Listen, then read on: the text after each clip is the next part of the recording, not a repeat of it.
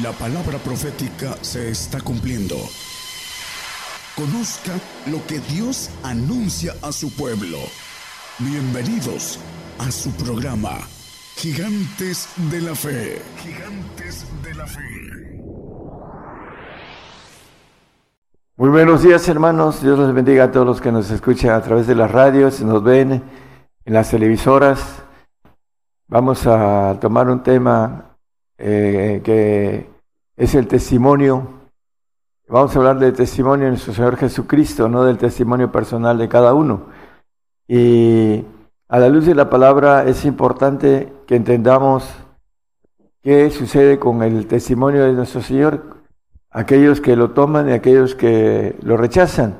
Vamos a, a ir a la luz de la palabra tomando el concepto de manera clara para que podamos ver que es algo que está escrito y queremos de tomar ah, de manera correcta la decisión personal de tener el testimonio de nuestro Señor Jesucristo. Vamos a Juan 8, 18, el Evangelio de Juan. Yo soy el que doy testimonio de mí mismo y da testimonio de mí el que me envió el Padre. Sabemos que para que haya un testimonio debe haber dos testigos, ¿no? El, punto importante que el Señor vino a dar testimonio del Padre y daba testimonio de sí mismo también. Y vamos a ver eh, lo que nos dice eh, el mismo Juan, a través de la primera de Juan, hablando del apóstol, en el capítulo 5, 10, 11 y 12. Dice la palabra, el que cree en el Hijo, de Dios tiene el testimonio en sí mismo. Y el que no cree a Dios son dos cosas diferentes, ahorita las vamos a desglosar. Dice, le ha hecho mentiroso, porque no ha creído en el testimonio que Dios ha testificado de su Hijo. Bueno, los puntos importantes y escondidos de la palabra, el que cree tiene el testimonio en sí mismo, el que cree en el Hijo de Dios. Ahorita vamos a ver cuál es el testimonio del Señor Jesucristo y qué representa. Y el que no cree en Dios, dice que no cree a Dios, perdón, le ha hecho mentiroso, porque no ha creído en el testimonio que Dios ha testificado a su Hijo. Hay el testimonio del Señor y el testimonio del Padre.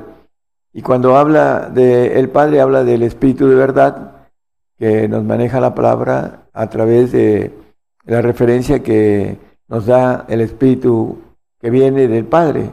El Espíritu de verdad, dice eh, Juan, y lo podemos leer un poquito después, pero vamos a, ir viendo estos versículos, el 11, por favor. Y ese es el testimonio, que Dios nos ha dado vida eterna, y esta vida está en su Hijo. Es importante entonces que tengamos el testimonio de nuestro Señor Jesucristo para que tengamos vida eterna. Lo vamos a ver también un poco más claro a la luz de la palabra. Porque dice, y esa vida está en su Hijo. El que tiene al Hijo tiene la vida. El que no tiene al Hijo de Dios no tiene la vida. Bueno, es importantísimo entonces que nosotros tengamos el testimonio del Señor Jesucristo. Vamos a verlo un poquito después. Este es el 11-12, ¿verdad, hermano? Ok. Bueno, la importancia es que el testimonio de nuestro Señor Jesucristo nos da vida eterna en, esas referencias que hemos estado leyendo. Y en el 19 eh, de Apocalipsis 10, capítulo 19, versículo 10, nos habla del testimonio de Jesús. Y yo me eché a sus pies para adorarle y él me dijo, mira, no lo hagas, yo soy siervo contigo y con tus hermanos que tienen el testimonio de Jesús. ¿Cuál es el testimonio de Jesús? Aquí lo dice, adora a Dios porque el testimonio de Jesús es el espíritu de la profecía. Entonces, hermanos, el apóstol Pedro nos habla en el 1.19 del segundo de Pedro que debemos estar atentos a la palabra profética. Tenemos también la palabra profética más permanente a la cual hacéis bien de estar atentos como a una antorcha que alumbra un lugar oscuro hasta que el día esclarezca y el lucero de la mañana salga en vuestros corazones. El lucero de la mañana, la estrella de la mañana, como dice Apocalipsis 22, 16, creo que es el texto. El 22, 16 dice que Él es la estrella resplandeciente de la mañana. Yo Jesús dice al principio, habla de esta estrella resplandeciente de la mañana, y si volvemos al texto de Pedro 1.19, nos dice, hasta que salga el lucero de la mañana, salga en vuestros corazones, el Espíritu del Señor Jesús, como dice el testimonio, el que ha creído en el Señor tiene en sí mismo el testimonio. ¿Cuál es? El Espíritu del Señor que viene a través de la antorcha que alumbra en un lugar oscuro hasta que el día esclarece y el lucero de la mañana salga de, nuestros, de vuestros corazones. Entonces, hermanos, el testimonio del Señor tiene que ver con el Espíritu de Jesucristo. Romanos 8.9 nos dice que eh, no estamos en la carne, mas vosotros no estáis en la carne, sino en el Espíritu. Si es que el Espíritu de Dios mora en vosotros, y si alguno no tiene el Espíritu de Cristo, el tal no es de él. Entonces, para, es importantísimo que nosotros escuchemos la profecía, podamos distinguir la que viene de Dios y la que viene del mundo porque hay muchos falsos profetas, dice la palabra. Vamos a primera de Juan 4.1, dice que del mundo, amados no creáis a todo espíritu, sino probad los espíritus si son de Dios, porque muchos falsos profetas son salidos del mundo. Y también nos dice el versículo 5 que estos, dice, ellos son del mundo, por eso hablan del mundo y el mundo los oye, los falsos profetas. Los que dicen que no vendrá mal, que habrá paz, que habrá seguridad, etcétera. Ellos manejan cosas halagueñas, vamos a irlo viendo a la luz de, la palabra. Eh, Apocalipsis 3:20 nos habla un texto muy conocido para muchos cristianos. Dice que he aquí yo estoy a la puerta y llamo. Si alguno oyere mi voz y abriere la puerta, entraré a él y seré con él y él conmigo. El Espíritu del Señor, ah, si nosotros con el libre albedrío que el Señor nos da, podemos abrirle la puerta de nuestro corazón al Señor, podemos, como dice, que Él entre y que cene con nosotros el milenio, la cena del Cordero es el milenio, el principio del reinado del Señor aquí en la tierra y después para que reinemos con Él en los cielos. Para poder entrar al reino tenemos que tener el Espíritu el testimonio de nuestro Señor Jesucristo, como lo manejó Juan, o como lo maneja ah, el texto que leímos en Juan en el capítulo 5.10. Eh, en primera de Corintios 13, 2 y 3 nos dice, si tuviésemos profecía, entendiésemos todos los misterios, toda ciencia, y si tuviese toda la fe de tal manera que traspasase los montes y no tengo caridad, nada soy. El primer fruto del Señor. En el 5.22 de Gálatas dice el primer fruto caridad, más el fruto del Espíritu es caridad, es amor. Entonces, si nosotros no tenemos caridad, no tenemos el Espíritu del Señor, porque la palabra dice que Dios es amor y el que no ama no conoce a Dios porque Dios es amor. Entonces aquí el primer fruto del Señor Jesucristo, el espíritu de la profecía, el testimonio en sí mismo, dice que nosotros tenemos que tener el testimonio del Señor Jesucristo para poder ir al reino. La gente está ciscada por la profecía falsa. ¿Cómo podemos conocer que la profecía viene de parte de Dios y no del enemigo que es padre de la mentira? Vamos a, ir desglosando esto, hermano.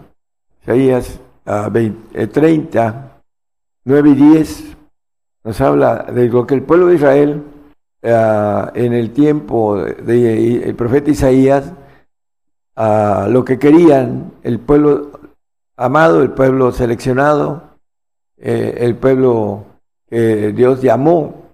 Dice que ese pueblo es rebelde, hijos mentirosos, hijos que no quisieron oír la ley de Jehová, que dicen a los videntes, no veáis, y a los profetas, no nos profeticéis lo recto decirnos cosas halagueñas, profetizar mentiras. Bueno, eso es lo que el pueblo de Israel quería en esos tiempos. Dicen que los ha de comprender vergüenza. Bueno, el pueblo de ahora, el gentil, en el tiempo de más de 30 años que he estado ah, profetizando y en México hemos andado en todo México, ha recorrido eh, todas las provincias o estados, en otros lados le llaman provincias, y capitales y ciudades y pueblos, y hemos llevado la profecía y normalmente no creen en la profecía. ¿Por qué? Bueno, porque se enseña que la profecía, ah, la escatología, se estudia en, lugares, eh, escuelas, pueden ser escuelas de cualquier eh, denominación, pero de ahí salen los escatólogos o los que profetizan de manera falsamente, porque dice el apóstol Pedro que la profecía no fue traída por voluntad humana, dice. En el 1, el, el, que leímos, el 20 que sigue, del 1, 20 de segunda de Pedro, entendiendo primero esto, que ninguna profecía de la Escritura es de particular interpretación. Vemos un pasaje de Eliseo que le empezaron a, burlarse del profeta de Dios y le dijeron calvo, sube calvo, y dice que la palabra que eran 200 alumnos de escatología, de falsa profecía, porque si hubiese sido del Señor, el, el profeta no hubiese hecho esto. Dice que les echó dos osos y mataron a 42 muchachos por haberle dicho calvo al, profeta. Bueno, pues Dice aquí, en 2 de Reyes 2, 23 y 24, dice, después subió de allí a Betel, hablando de Eliseo, y, y subiendo por el camino salieron los muchachos de la ciudad y se burlaban de él, diciendo, calvo, sube, calvo, sube. Y mirando él atrás, viólos y maldíjolos en el nombre de Jehová, y salieron dos osos del monte y despedazaron de ellos a cuarenta y dos muchachos. Es el, el varón de Dios contra los que estudiaron o que estudiaban escatología. Dice la palabra en el que acabamos de leer que no es por voluntad humana. Por eso es importante, no es dice que ninguna profecía de la escritura es de particular interpretación.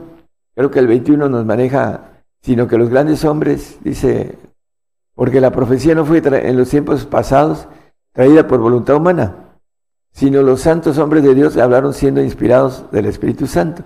Por eso el apóstol maneja en 1 Corintios, en el 14, creo que ahorita se lo doy hermano, maneja el texto de, hablando de que el que profetizare, los espíritus, lo que profetizaren, sujétense al profeta. Ahorita se lo, se lo doy. Es 14, 32.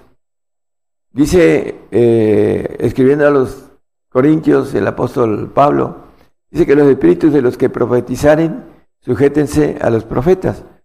Bueno, es muy importante aquellos que tienen, ah, ya sea a través del Espíritu Santo, profetizan con el don de la eh, profecía, porque no tienen el ministerio de profeta, que es diferente, y tienen que sujetarse al verdadero profeta. Y muchos de los que van y estudian hablan, por ejemplo, adivinan en, en su corazón. Y para que veamos algo importante, eh, para distinguir los hermanos, Mateo 24, 24 habla de que los profetas, que se levantarán falsos cristos y falsos profetas, y darán señales grandes y prodigios de tal manera que engañarán, si es posible, aún a los escogidos. Aún a los escogidos, estos falsos profetas ah, pueden engañarlos.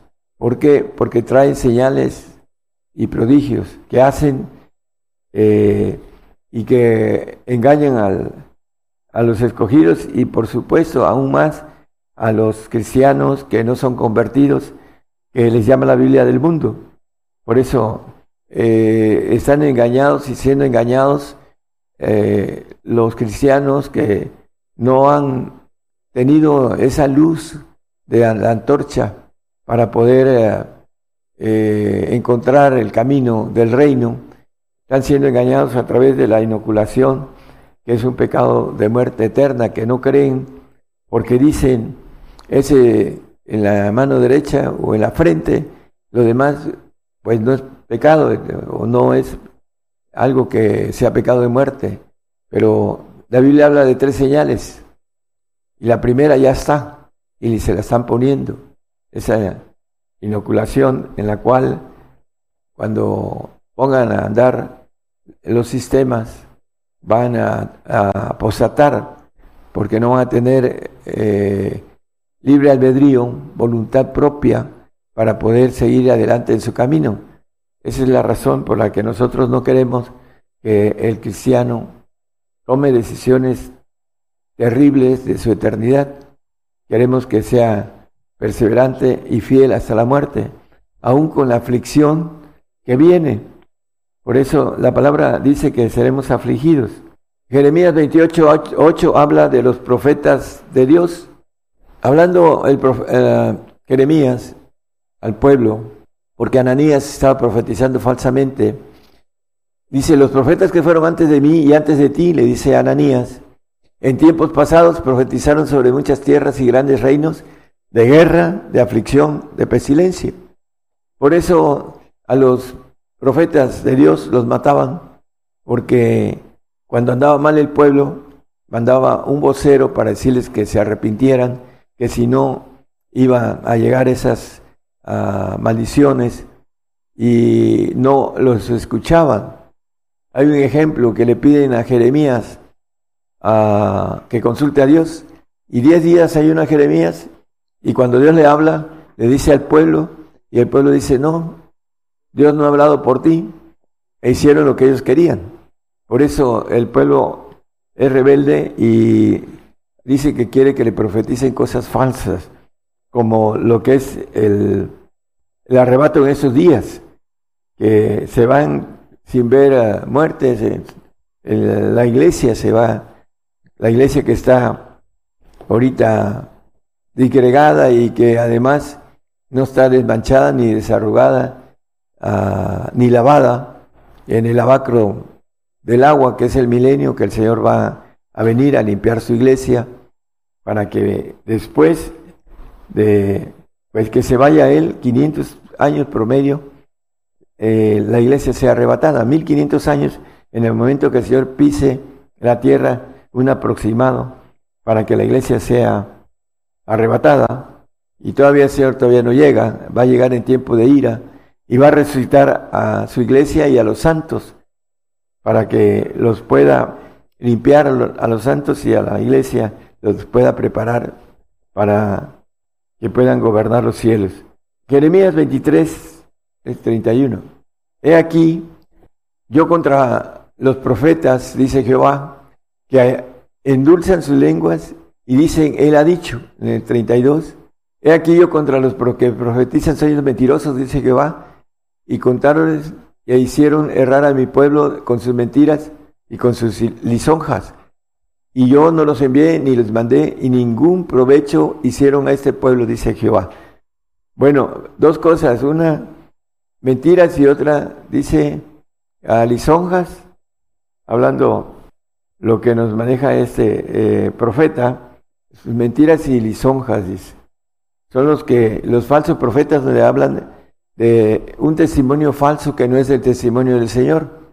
Por eso es importante que nosotros tengamos el testimonio verdadero del Señor, para que sepamos que tenemos que ser afligidos, porque así nos lo dice la palabra, en el mundo tendréis aflicción, dice Juan, a través de el apóstol Juan nos habla de la aflicción que tendremos en el mundo. En Juan 16, 33 nos dice, estas cosas os he hablado para que en tengáis paz.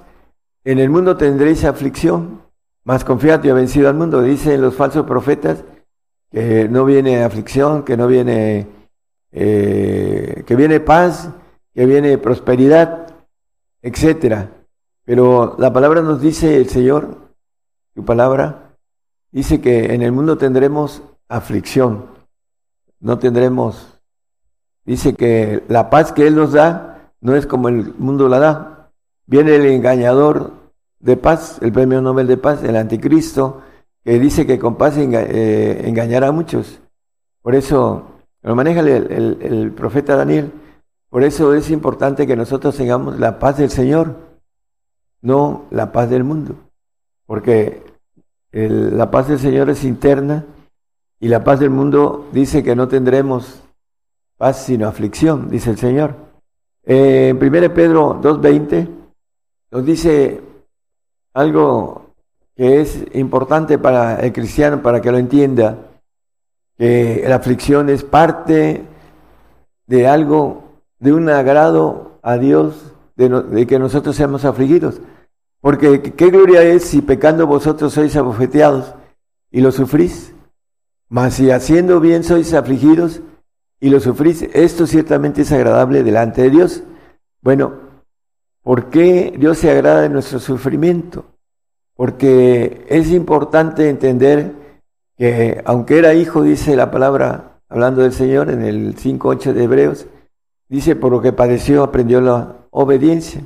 La aflicción nos trae a aprender obediencia y nos quiere Él procesarnos en obediencia y aquí es el comienzo a través de lo que nos maneja. Dice que si en lo poco somos fieles, en lo mucho nos pondrá, dice, entra en el gozo eh, del Señor, de, tu Señor. Entonces, el punto importante es que la aflicción nos maneja, que Dios se agrada de nuestra aflicción, porque somos probados en algo que padecemos y aprendemos obediencia.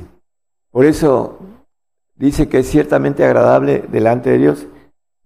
El mundo, los del mundo no quieren ser afligidos, quieren eh, que todo esté bien, pero en eh, Juan, el 1 Juan 2.15 nos dice la palabra, dice, no améis al mundo ni las cosas que sean en el mundo. Si alguno ama al mundo, el amor del Padre no es en él.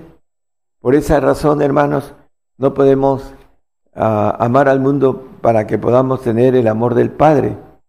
El 3.1 de primera también ahí dice que mirad cuán amor nos ha dado el mundo, el Señor Padre. Mirad cuán amor nos ha dado el Padre, que seamos llamados hijos de Dios. ¿Por qué razón? Dice, porque por esto el mundo no nos conoce, porque no le conoce a Él, al Padre. Por eso el mundo va atrás de, va atrás de los falsos profetas. Lo manejamos también en la epístola de Juan. Y la palabra nos dice con claridad que el justo es recogido en la aflicción. Isaías 57.1, el justo. Parece el justo y no hay quien pare mientes, y los píos son recogidos y no hay quien entienda que delante de la aflicción es recogido el justo. La aflicción que agrada a Dios, no la aflicción por cosas diferentes, sino que seamos afligidos sirviendo al Señor y siguiéndole y que tengamos que pagar con nuestra propia vida esta aflicción que al final dice que es recogido el justo en la aflicción. Es importante entonces que nosotros tengamos el testimonio de Jesús, que es el espíritu de la profecía. Él nos maneja en el texto que leímos del 24, 24 de Mateo, que aún a los escogidos pueden ser engañados. ¿Por qué? Por estos falsos profetas que profetizan cosas halagueñas. Por eso el corazón del hombre que tiene tendencia al bienestar y no la aflicción, debe de conocer por parte de su propia espiritualidad y saber que tiene que atravesar esta aflicción lo importante es no ser engañados, porque el bienestar de nuestra carne es clara, e, la carne tiende a estar cómoda y pelea por eso y lucha por eso. Y esa lucha la vamos a tener dentro de poco, en que tengamos que pagar con nuestra propia vida.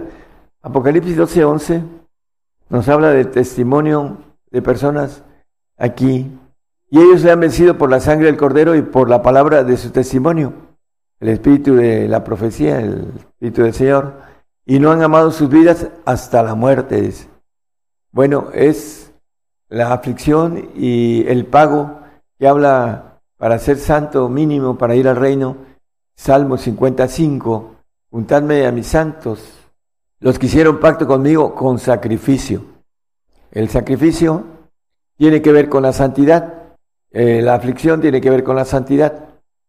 Dice eh, Hebreos 12:10 que el Padre nos castiga para que recibamos santificación. Y aquellos a la verdad por pocos días nos castigaban como a ellos les parecía, hablando de nuestros padres terrenales. Mas este, para lo que nos es provechoso, nos castiga, nos aflige, para que recibamos su santificación. Por esa razón dice que viene por, por sangre el Señor, no solo por agua, dice primera de Juan 5, 6. Ese es Jesucristo, que vino por agua y sangre, no por agua solamente, sino por agua y sangre. Y el Espíritu es el que da testimonio porque el Espíritu es la verdad. Bueno, el testimonio de nuestro Señor Jesucristo es el Espíritu de la profecía. Esa antorcha que alumbra en un lugar oscuro hasta que el día esclarece y el lucero de la mañana sale de nuestros corazones. Hablando de predicar y de santificar a otros, llevar frutos de santidad al Señor, para que podamos recibir el galardón. El Apocalipsis 11, 18 nos habla de las cosas que están por suceder, se han airado las naciones y tu vida es venida. Primero vamos a ser cercados, dice el salmista, no temeré de diez millares de pueblos que pongan cerco contra mí, dice el 3.6 de Salmos. Dice, no temeré de diez millares de pueblos que pusieren cerco contra mí. Bueno, vienen, empiezan a acercarnos, hermanos. Eh, es importante entender que no va a haber lugar donde nos podamos esconder por aquellos que quieren tomar decisiones de, esconderse. Eh, dice que el reino de los cielos se hace fuerza y los valientes lo arrebatan. Dice, y se han airado las naciones, viene primero contra nosotros. Y tu ira es venida, viene la ira para esas naciones que vienen contra nosotros. Y el tiempo de los muertos para que sean juzgados y para que des el galardón a tus siervos los profetas y a los santos y a los que temen tu nombre, a los pequeñitos y los grandes, para que destruyas a los que destruyen la tierra. Bueno, después de la ira viene el Señor en tiempo a gobernar al final de su ira, dice, ¿quién podrá estar delante de la ira del Cordero? Bueno, aquellos que se queden, que apostaten, que, no, que sean incrédulos, que sean ateos, o que hayan pactado con el ángel caído y, van a tener que pagar algo muy grande, una eternidad en un castigo eh, va a depender de sus acciones, el castigo mayor o menor, pero va a estar terrible ese tiempo de castigo para ellos. Por eso es importante que retengamos nuestra corona, dice la palabra. Retén lo, que tienes, que nadie robe tu corona. Por eso, hermanos, nosotros luchamos porque nuestro hermano en Cristo ah, no sea engañado y no se vaya a un castigo eterno. Porque es terrible caer en manos del Dios vivo, dice la palabra. Tenemos también cosas que nos esperan a través de ser fieles. En Primera de Corintios 2, 9 nos dice que cosa que ojo no vio, antes como está escrito, cosas que ojo no vio, ni oreja oyó, ni han subido en corazón de hombre son las que Dios ha preparado para aquellos que le aman. Bueno, no hay forma de pensar, de imaginar lo que el Señor nos tiene preparados para, para los que vamos a permanecer fieles, hermanos, hasta el final.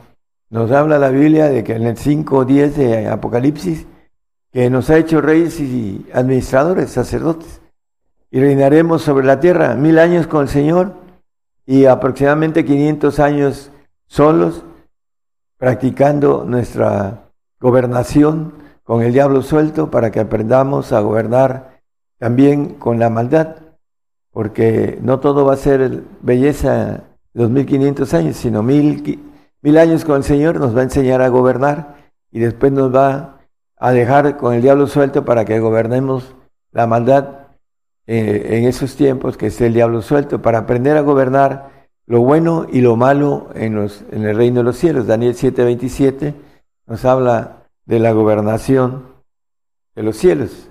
Aquí lo que va a dar para los perfectos, los que alcancen a tener el testimonio del Hijo y el testimonio del Padre, dice, y que el reino y el señorío y la majestad de los reinos debajo de todo el cielo sea dado al pueblo de los santos del Altísimo, a los que tienen el testimonio del Padre, cuyo reino es reino eterno, y todos los señoríos le servirán y obedecerán. Bueno, el mínimo para estar en el reino, hermanos, es el testimonio de nuestro Señor Jesucristo, al cual al principio vimos el texto, el texto de Juan 8:18, el, es el siguiente texto, pero déjelo ahí. Dice, yo soy el que doy testimonio de mí mismo, dice el Señor. Y el otro, el texto uh, siguiente, primera de Juan 5, 10, así es. Dice, el que cree en el Hijo tiene el testimonio en sí mismo, el Espíritu de Cristo en él. ¿Por qué? Porque el testimonio de Jesucristo es el Espíritu de la profecía que nos habla Apocalipsis 19:10. Dice que el testimonio de, Jesús es el Espíritu de la profecía. Al final del texto dice, adora a Dios porque el testimonio de Jesús es el Espíritu de la profecía. Por eso es importante, hermanos, escuchar, pero discernir las cosas proféticas. Muchos no quieren saber nada de la profecía, porque no quieren uh, entender el futuro, no quieren saber nada del futuro, tienen sus planes y no quieren otros planes diferentes.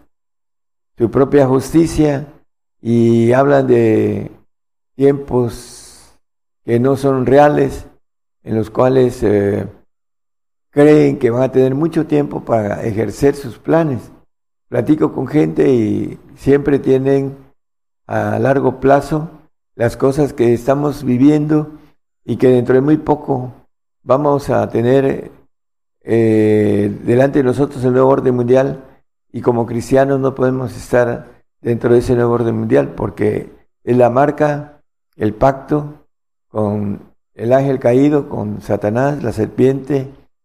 Eh, podemos hablar de muchos nombres sobre este ángel rebelde, pero todos aquellos que entren a este pacto por señal, son tres señales.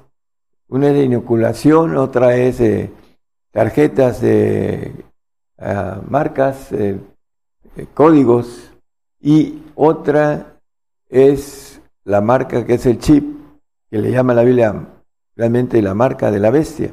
Pero también habla de la señal de la bestia. Vamos a ver en Apocalipsis para ya terminar el, uh, ese tipo de, de, mensaje que tiene que eh, ver. Dice en Apocalipsis, ese texto no lo traigo, ahorita se los doy. Es importante. La señal de la bestia. Ese es el 13, 16. Póngalo el 13 y 16 pero voy a buscar mientras. Dice ahí, hacía que todos, grandes, pequeños y grandes, ricos y pobres, libres y siervos, se pusiesen una marca en su mano derecha o en su frente. Bueno, aquí como dice el mano derecha y sus frentes, algunos dicen, no, es que la inoculación no es en la mano derecha ni en la frente. Por eso no es pecado.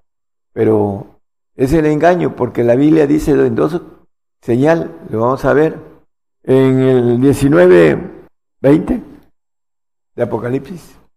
La bestia fue presa y ella, con ella el falso profeta, que había hecho las señales delante de ella, señales, con las cuales había engañado a los que tomaron la señal de la bestia, señales, ahí nos están refiriendo con toda claridad, señales, hermanos, y no creen que la inoculación es señal.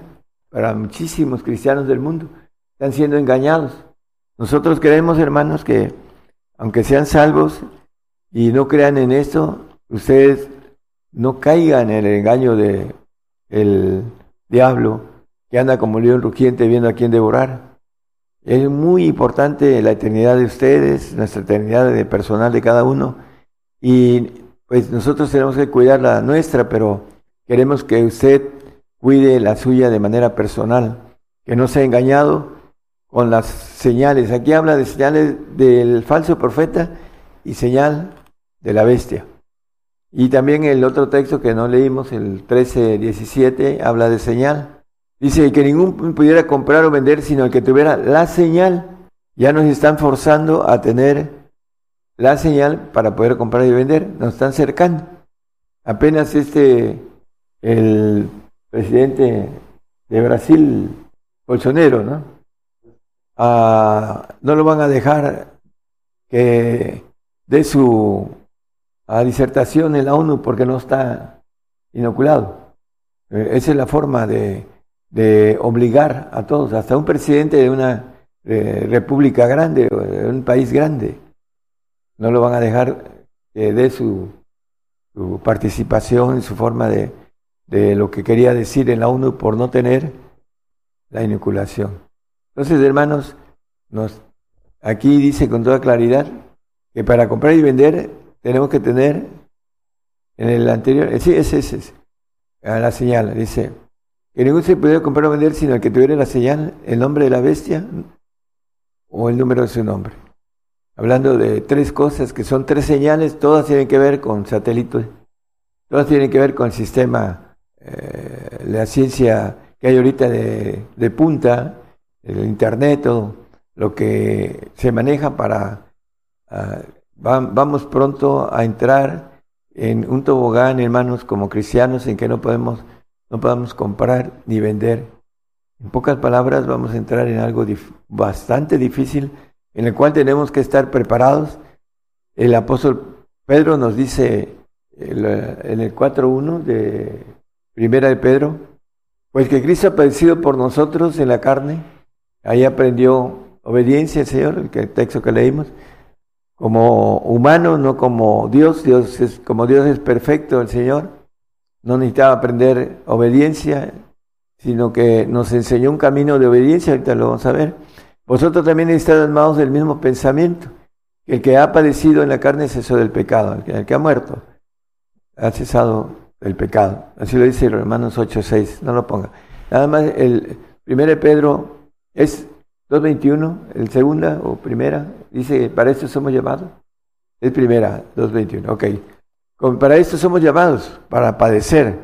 Debemos estar armados. Entonces, de, manera mental, que vamos a ser afligidos, porque en el mundo tendremos aflicción, hermanos.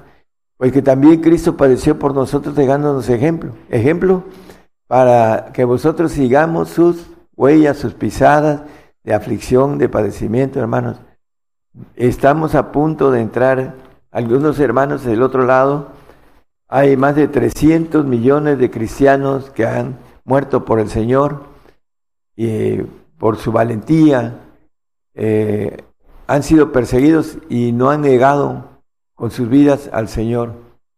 No hay otra más que, eh, como nos maneja la palabra, ser fiel hasta la muerte, para que nos pueda recompensar como dice el mismo texto, con esa corona de vida. Eh, teníamos que ser fieles hasta el final. Horrenda cosa es caer en manos del Dios vivo, hermanos. Es algo terrible. Es mejor padecer, como dice, eh, por el Señor, porque es agradable a Dios, porque nos tiene una promesa mayor que si no vinieran estas pruebas para esta generación, por eso Dios tiene estos planes y los permite, porque permite que nosotros podamos ah, ser fieles en tiempos de padecimiento, de aflicción, para que podamos tener algo mejor, ir al reino, no ir a un paraíso. El ladrón de la cruz estaba padeciendo por sus pecados y le dijo al Señor, acuérdate de mí cuando estuvieras en tu reino. El Señor le manejó el hoy presente divino, en el cual no hay, no hay ayer ni hay mañana, el hoy, hoy mismo estarás conmigo en el paraíso. Todavía no está en el paraíso el ladrón, pero va a estar en el paraíso después de cuando el Señor pise la tierra, un promedio de más de 1500 años, y va a ir al paraíso, va a ser juzgado por sus obras, pero su salvación la tiene porque creyó en, el Señor Jesucristo. Acuérdate de mí cuando estuvieras en tu reino. Bueno, él habló del reino, pero no tenía derecho de, ir al reino, sino ir por creer a un paraíso. Entonces, hermanos, es importante que nosotros entendamos el camino al reino, que es de padecimiento. vamos a terminar con este texto de Tesalonicenses uh, primera, 4 y 5. Creo que es primera, si no es segunda, hermano. Eh, por la aflicción, eh, también habla de que somos dignos del reino. Tanto que nosotros mismos nos gloriamos de vosotros en las iglesias de Dios, de vuestra paciencia y en todas vuestras persecuciones y tribulaciones que sufrís. Aquí habla del sufrimiento, de la aflicción. Y en el 6, en el 5, perdón, una demostración del justo juicio de Dios para que seáis tenidos por dignos del reino de Dios. A través de la persecución, del padecimiento, de la aflicción, somos tenidos por dignos del reino de Dios, por el cual al mismo, asimismo padecéis. Entonces, hermanos, los falsos profetas le profetizan al cristiano bienestar, el arrebatamiento, que nos vamos a los cielos sin padecimiento, y los planes de Dios son diferentes que debemos de padecer porque de ser afligidos porque esto es agradable a Dios, porque somos pasados por fuego. Dice que el justo es, dice, recogido en la aflicción. Entonces, hermanos, para ser justificados, para ir al reino y para hacer justicia, necesitamos ser recogidos en aflicción. Que el Señor les dé entendimiento de todo esto y que puedan atravesar Cualquier prueba, hermanos, la palabra nos dice a través del apóstol Pablo, todo lo podemos en Cristo. Todo lo puedo en Cristo que me fortalece. No hay nada que quede fuera. Todo lo podemos hacer a través del Señor, porque el Señor nos va a dar esa salida, esa fuerza, esa fortaleza. Que Dios les bendiga a todos. Gracias.